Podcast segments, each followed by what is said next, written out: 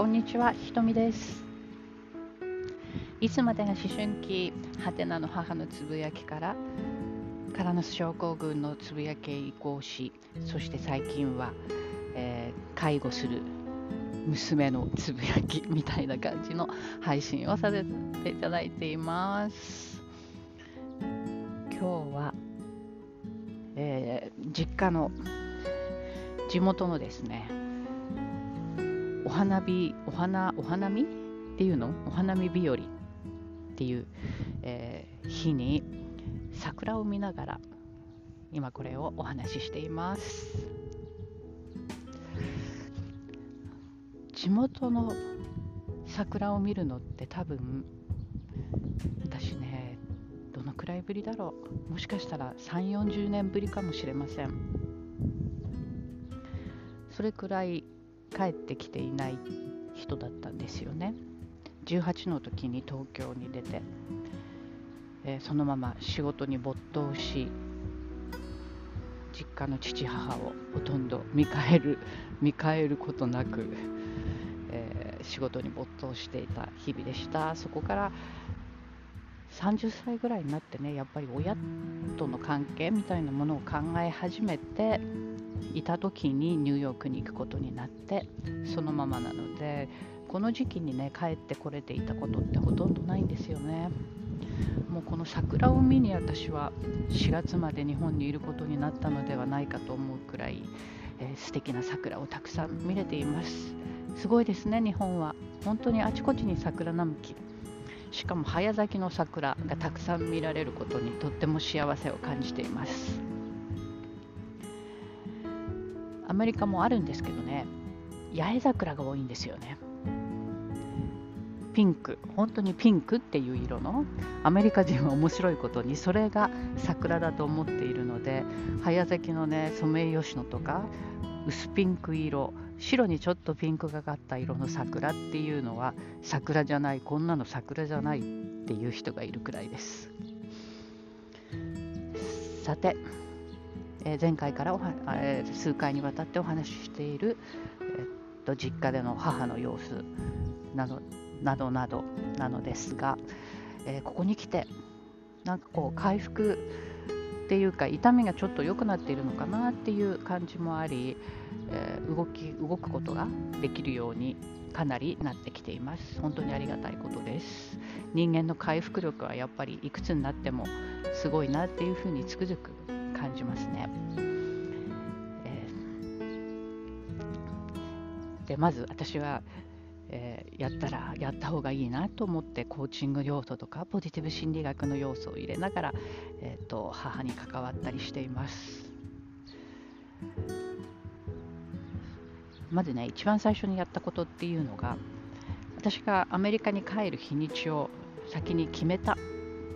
ていうことなんですね。でこのくらいだったらああのお医者さんのお話とかも聞きながら、えーいつぐらいまでいたらいいかなっていう、えーことを考えまああと1ヶ月はいた方がいいねみたいな感じだったのでもうまず5月にあの帰りの飛行機のチケットを取りました。そしてそこを目標として、えー私は私で母がね私がいなくても大丈夫のような施設を、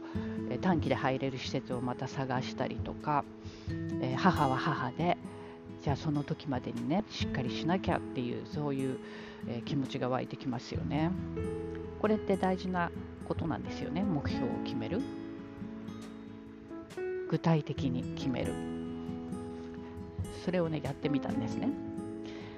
そしてですね毎日母に、えー起きた時にね今日は今日の痛みはどのくらいっていうことを聞くんですよ。一番痛かった時を10とすると今の痛みはどれくらいかなっていうことを聞いています。あ今ねでもこのお話をしながらちょっと気がついた。その痛みを10とするのじゃなくって一番動ける時を10としたら今はどのくらいっていうこともちょっと聞いてみようかなと今ふと思いました。その方がこうコーチング的なね一番理想の姿を10としたら今はいくつっていうことの方がこう希望が湧いてくるかな？っていうことをふと思ったりしましたね。そのそしてその、まあ、これからやってみたいことはその理想の状態っていうものをどういうものかっていうのを自分で、え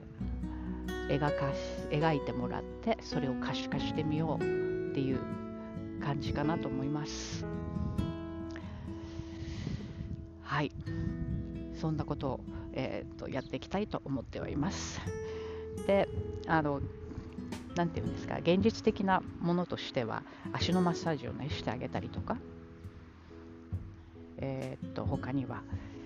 絵をね描くことが好きなんですよ。絵手紙の会とかをずっと自宅であの開催していたような人なので、え、このいい季節